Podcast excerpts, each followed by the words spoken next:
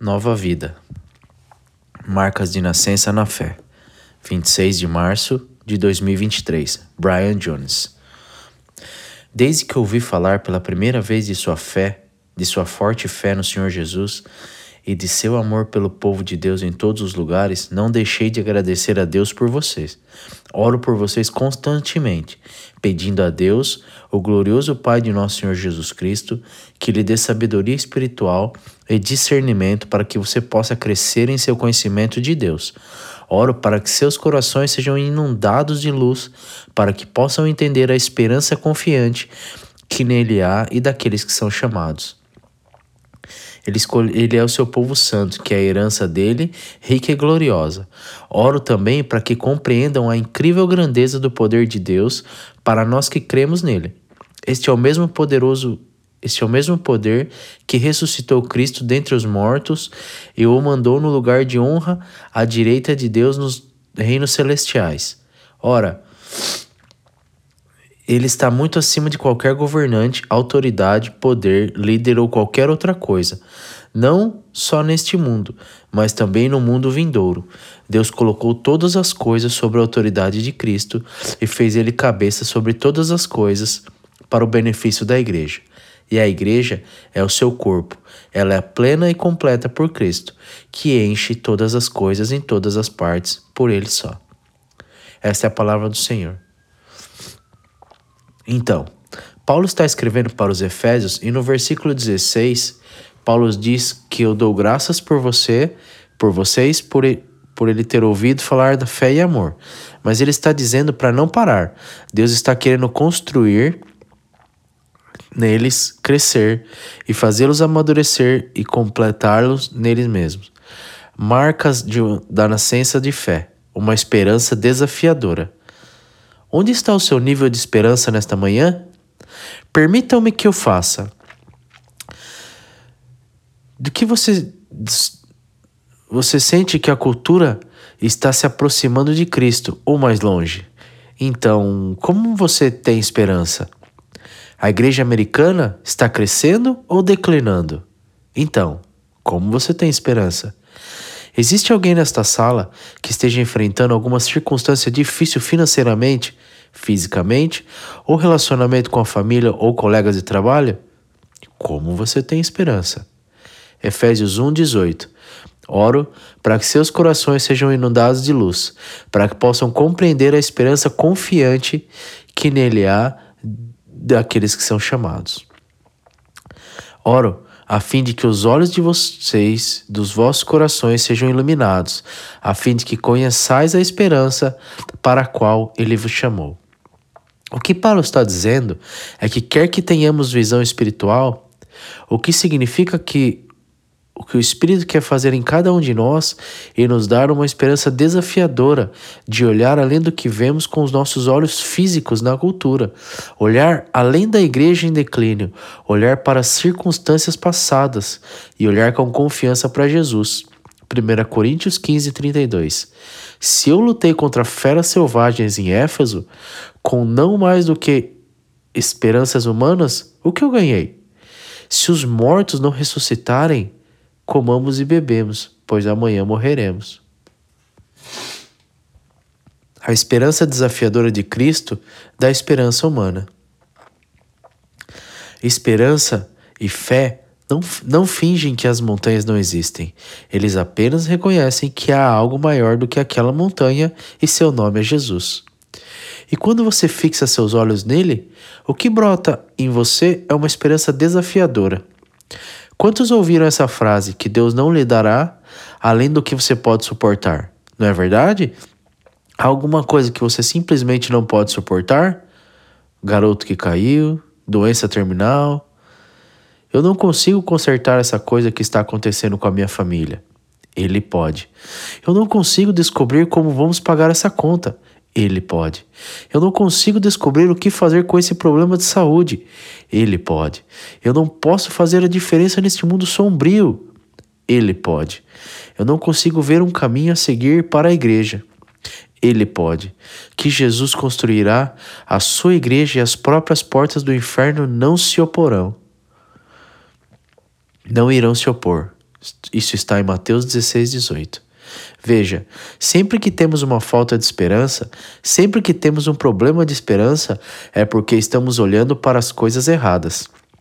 Lembre-se do que Paulo acabou de dizer. Que os olhos do coração sejam abertos.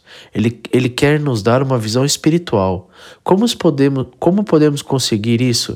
Olhando para Jesus concentrando-se nele, mergulhando profundamente na sua obra e ouvindo a sua voz, e nossas circunstâncias ou nossas situações ou cultura. Agora, não é um momento cultural de perder a esperança. Quando as coisas são mais escuras, a luz tem a chance de brilhar mais intensamente. Hebreus 12, 2. Fixando nossos olhos em Jesus, o pioneiro e consumador, consumador da fé, pois a alegria posta diante dele e nele suportou a cruz, desprezando sua vergonha, e sentou-se à direita do trono do Pai. Isso significa que, se você está escrito, se você está em Cristo, se você realmente é um seguidor de Jesus, você recebeu pelo Espírito, de, pelo Espírito Santo, através de você, uma esperança desafiadora. Valor imensurável.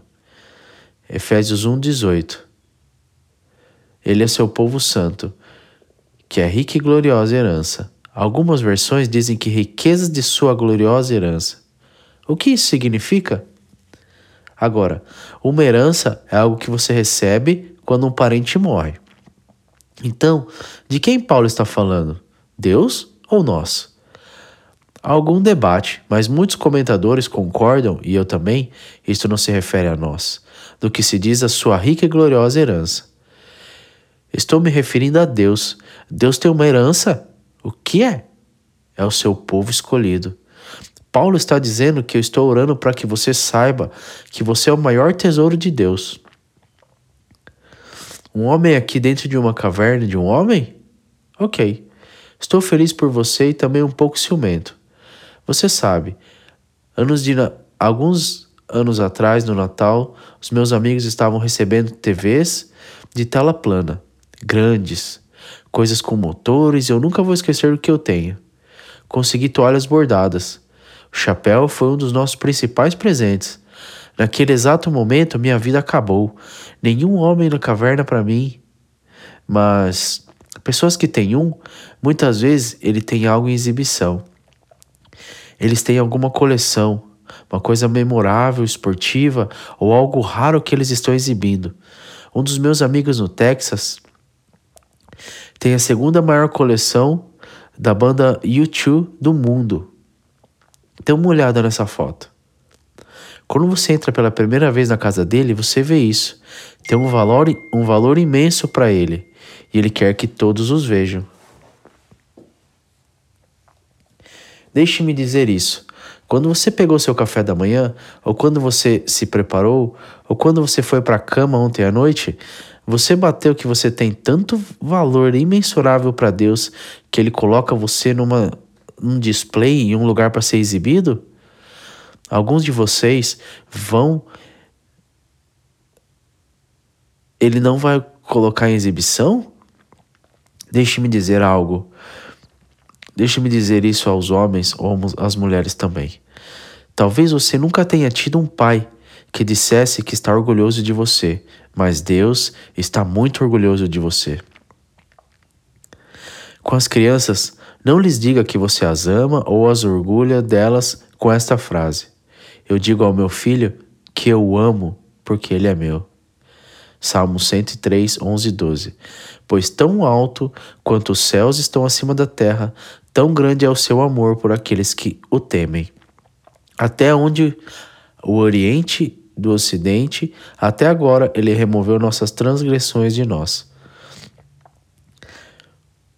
Paulo está dizendo: Eu não quero que você saiba disso em sua mente, quero que sinta no vosso coração, no vosso espírito. Você tem tanto valor que ele voluntariamente se deixou ser esmagado para que você e eu possamos nos tornar filhos de Deus. Efésios 3, do 17 ao 19 para que Cristo habite em seus corações através da fé. E oro para que você, estando enraizado e estabelecido no amor, possam ter poder, juntamente com todo o povo santo do Senhor, para compreender quão amplo, longo, elevado e profundo é o amor de Cristo. Se conhecer esse amor que supera o conhecimento, para que você possa ser preenchido à medida de toda a plenitude de Deus. Ora, Paulo não é um tipo fluido e poético de, de pessoa. Então, isso é um pouco incomum para ele. Ele geralmente é como. É assim que Deus gosta. Eu sou um apóstolo. Isto é o que você deve fazer. Agora, fique quieto. Mas repare que ele diz que esse amor supera todo conhecimento e transforma o vosso coração. Ninguém diz em um primeiro encontro: Ei, eu só quero que você saiba como eu sou no meu pior. Ou se o meu namoro é online, ninguém adiciona alguma coisa de ruim na sua descrição. Por quê? Porque tendemos a esconder essas coisas. Então, Deus conhece nossas falhas e defeitos, e no entanto, ainda somos sua herança. Nós somos o que ele escolheu para colocar em exibição com muita alegria e sem constrangimento temos um valor imensurável. Poder real. Efésios 1, 19 e 20. Oro também para que compreendam a incrível grandeza do poder de Deus para nós que cremos nele. Este é o mesmo poderoso poder que ressuscitou Cristo dentre os mortos e o fez assentar no lugar de honra à direita de Deus no reino celestiais. O que Paulo está dizendo é que o mesmo poder que ressuscitou Jesus da sepultura vive dentro de nós. Veja que às vezes podemos ser o, o que chamamos o que chamamos de ateus seletivos. Eu acredito que Deus pode curar qualquer coisa, mas eu não sei se ele vai me curar. Eu acredito que Deus tem o mundo inteiro em sua mão, mas eu não sei se eu posso confiar as minhas coisas, como meus filhos ou, ou as minhas finanças, para Ele. Acredito que Deus pode superar qualquer coisa, mas não tenho certeza se posso vencer essa luta. Deixe-me encorajá-lo novamente. Paulo está dizendo que uma de suas marcas de nascença é que você tem um poder espiritual real, que, que o mesmo poder que ressuscitou Jesus vive dentro de você. Ouça, estou impressionado com pessoas que têm caráter, mas eu não estou satisfeito até que você tenha poder. Deus quer que você seja um homem ou uma mulher íntegro, mas Ele também quer que você seja vitorioso. Ele quer que você, no poder do Espírito, quebre o egoísmo, encontre coragem onde você tem sido um covarde, para reparar relacionamentos danificados sem esperança, para amar a Deus mais do que coisas e entretenimento. Você vai, eu não posso, você está certo mas ele pode. E se o Espírito de Deus vive dentro de você. Mas isso é importante. Como vemos o poder do Espírito desencadeado em nossas vidas, Deus nos chama, a, Deus nos chama a dar um passo de fé. Você se lembra quando as águas se abriram? Quando as águas se separaram? Josué 3, 15 e 17 diz que quando eles descem, a, as águas se abrem. Você não pode ver as pessoas sendo curadas a menos que você ore por elas. As pessoas não podem ser salvas a menos que você dê um passo de fé e fale com elas sobre Jesus. Os vícios não podem ser quebrados até que você dê um passo e traga os outros para Ele. Deus não pode abençoá-lo quando você se apega firmemente aos seus recursos. Você esteve fugindo, Douglas, você esteve fugindo de Deus a vida toda e Ele e ele respondeu a Deus. E ele começou a frequentar a Brookwood e ele faleceu em, de uma doença. E eu pensei: há alguém do outro lado da eternidade no céu com Deus, porque alguém deu um passo de fé. E Deus encontrou uma pessoa poderosa. Somente quando você se mover com fé, Deus se moverá com milagres. Somente quando você se mover com fé, Deus se moverá com milagres. Como você precisa responder? Se você não conhece Jesus, você pode ter essa esperança desafiadora, esse valor imensurável ou esse poder real, fora de entregar sua vida a Jesus. Os dois dias mais importantes da sua vida são o dia em que você nasce e o dia em que você descobre o porquê. Se você não conhece Jesus, não é nenhum co coincidência você estar aqui. Chegou a hora de me tornar um seguidor dele. Isso é limitado, é o que todos nós temos no espírito, na nossa manual, manual de instruções. Então, estas são as marcas de nascença. Um cristão é uma esperança desafiadora, é um valor imensurável e é um poder real.